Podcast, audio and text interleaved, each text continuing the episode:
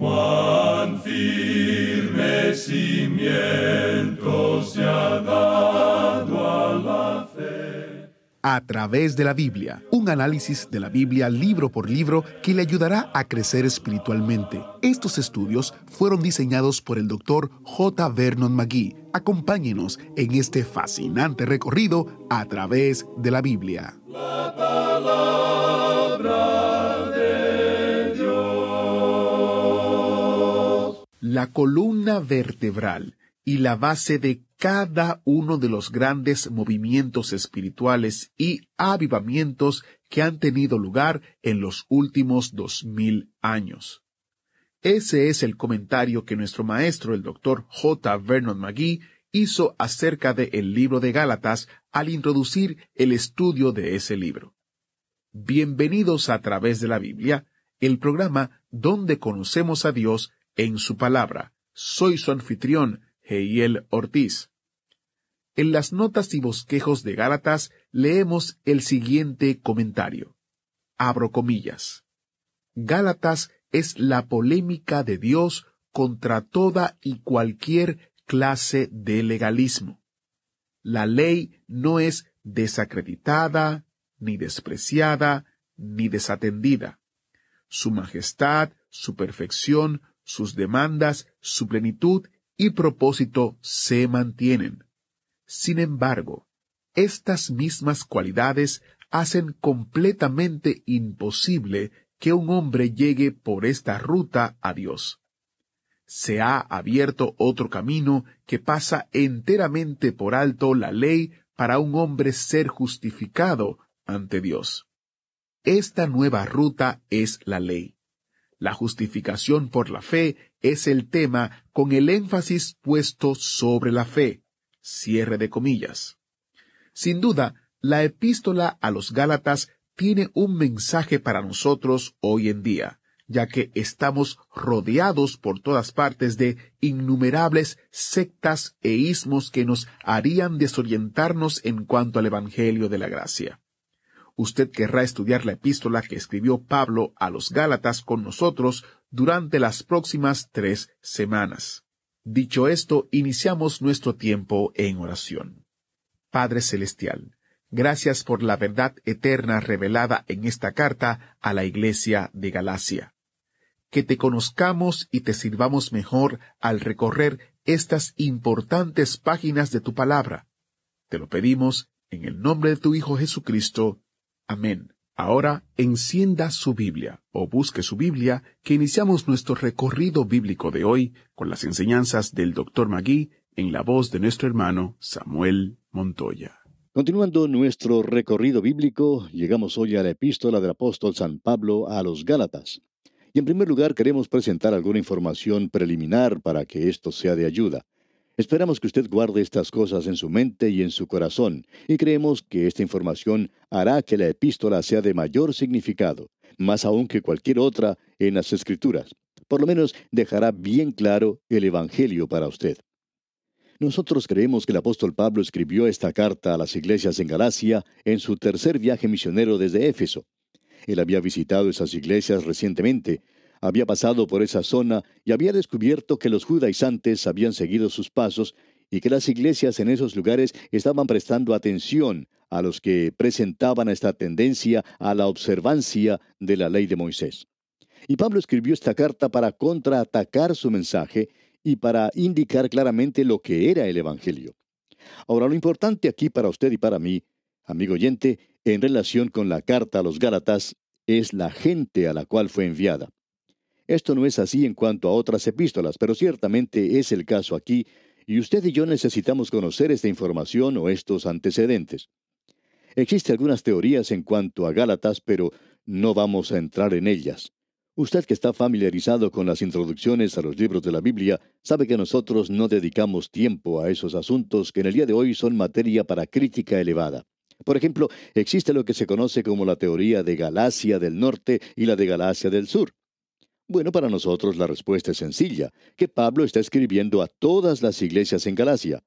Era una zona bastante grande, una zona muy prominente, y en esa sección había mucha población. Allí se había establecido varias iglesias.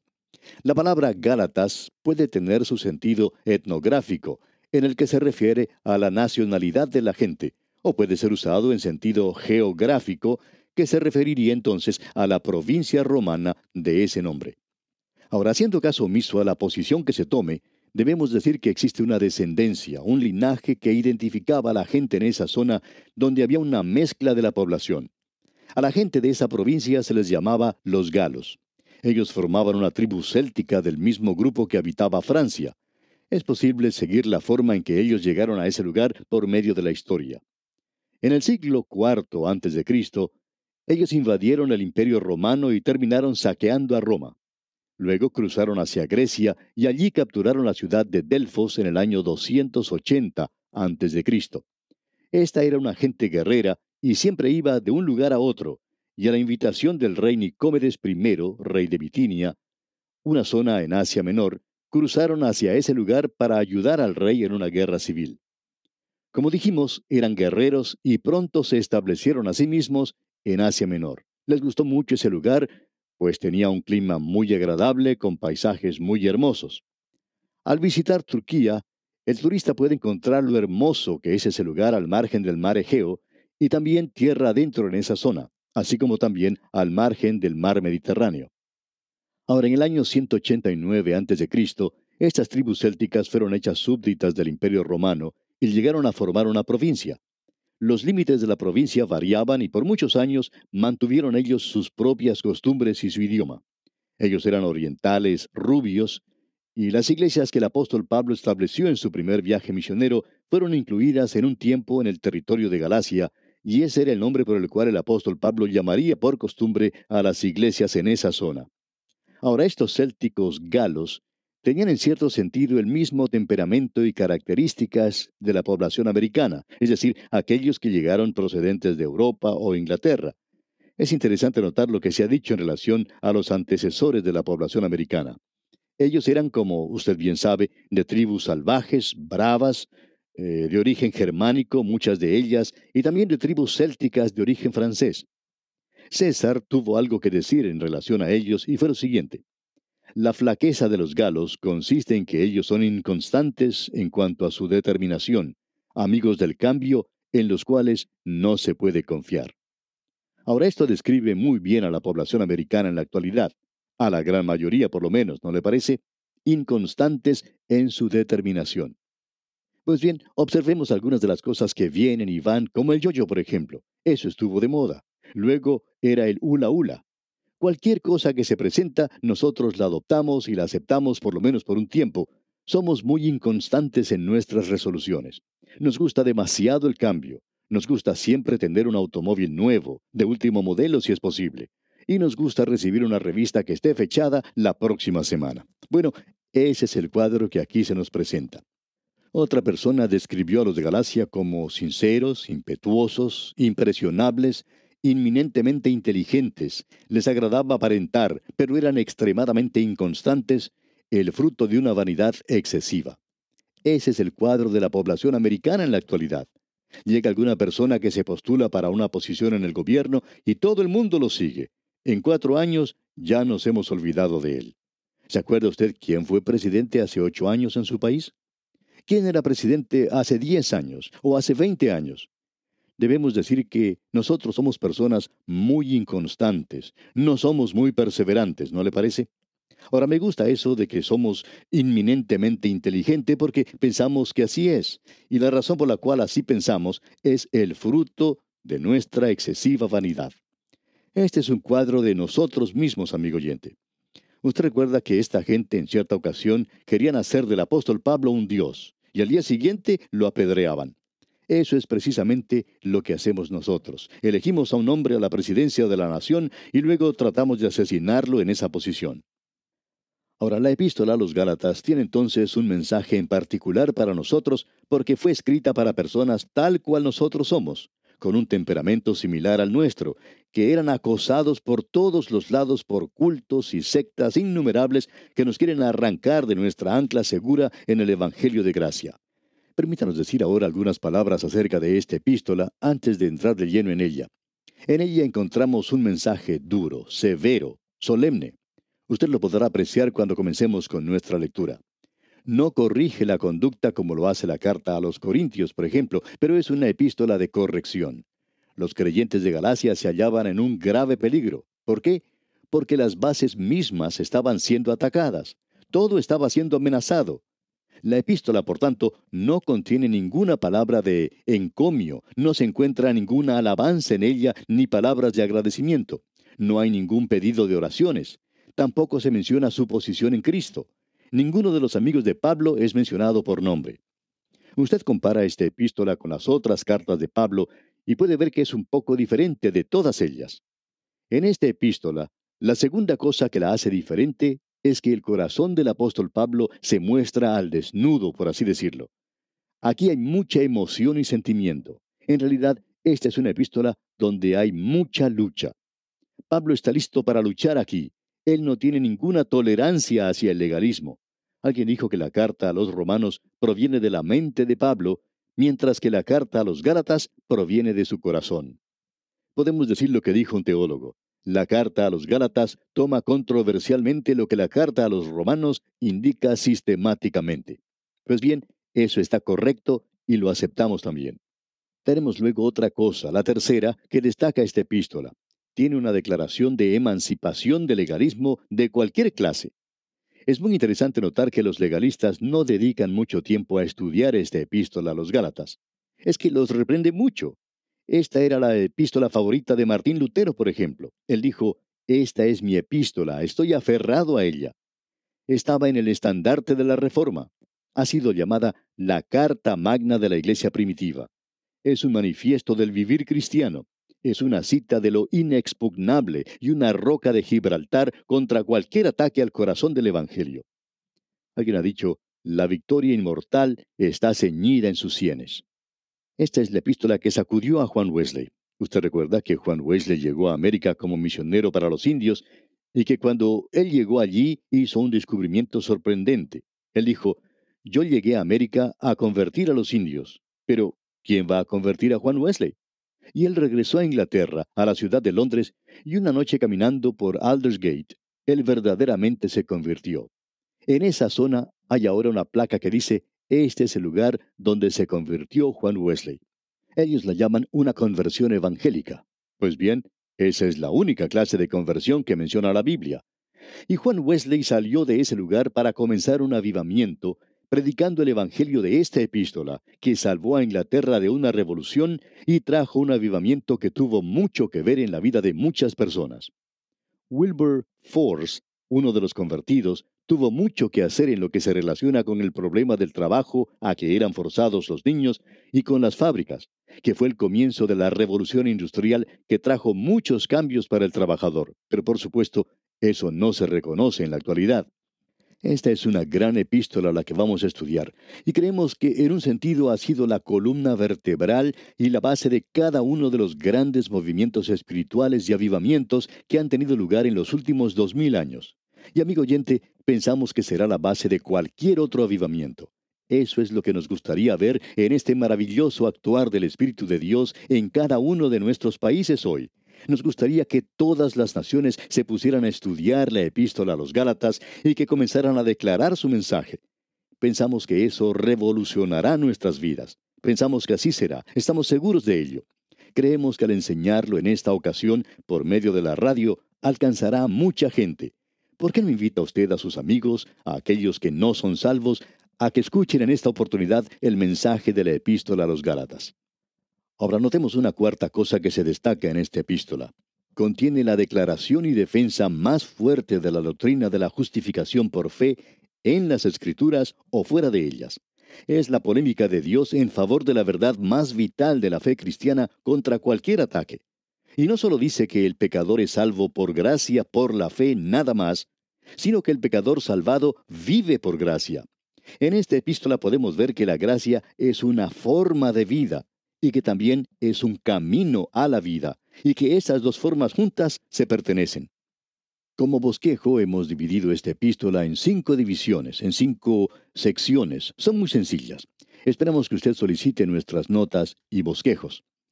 Tenemos primero la introducción en los primeros diez versículos. Luego tenemos una parte que es personal, a la que sigue una sección que es doctrinal. A esta sigue una porción que es práctica, y entonces tenemos la conclusión autografiada. Es una carta muy destacada. No vamos a entrar en detalle en cuanto a los bosquejos. Esperamos que si usted aún no los tiene, que los solicite. Usted encontrará que las notas y bosquejos serán de mucho valor para usted cuando considere lo que esta epístola dice. Así es que le sugerimos que nos escriba cuanto antes solicitando las notas y bosquejos, que dicho sea de paso, son gratuitos para todos los que nos escriban. Bien, queremos ahora observar el primer capítulo. Tenemos aquí la salutación del apóstol. Como hemos dicho, son los diez primeros versículos. Y aquí también tenemos la introducción a la carta. La salutación es un saludo frío en los primeros cinco versículos. Luego se declara el tema y es una declaración un poco más cálida en los versículos 6 al 10. Como ya hemos dicho, la epístola a los Gálatas es la polémica de Dios contra el legalismo de cualquiera y de toda descripción.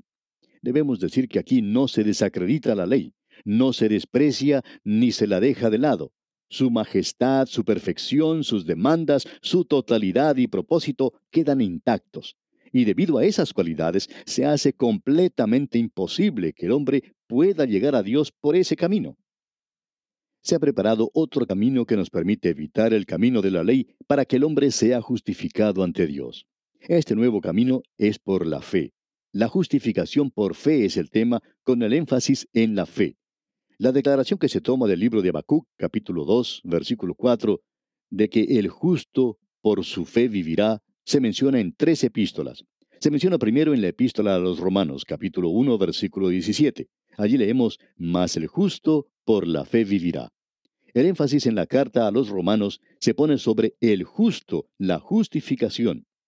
En la carta a los Hebreos, capítulo 10, versículo 38, se menciona nuevamente, y en la epístola a los Hebreos se da énfasis al vivir, el justo vivirá por fe. El énfasis, como dijimos, es dado en vivirá.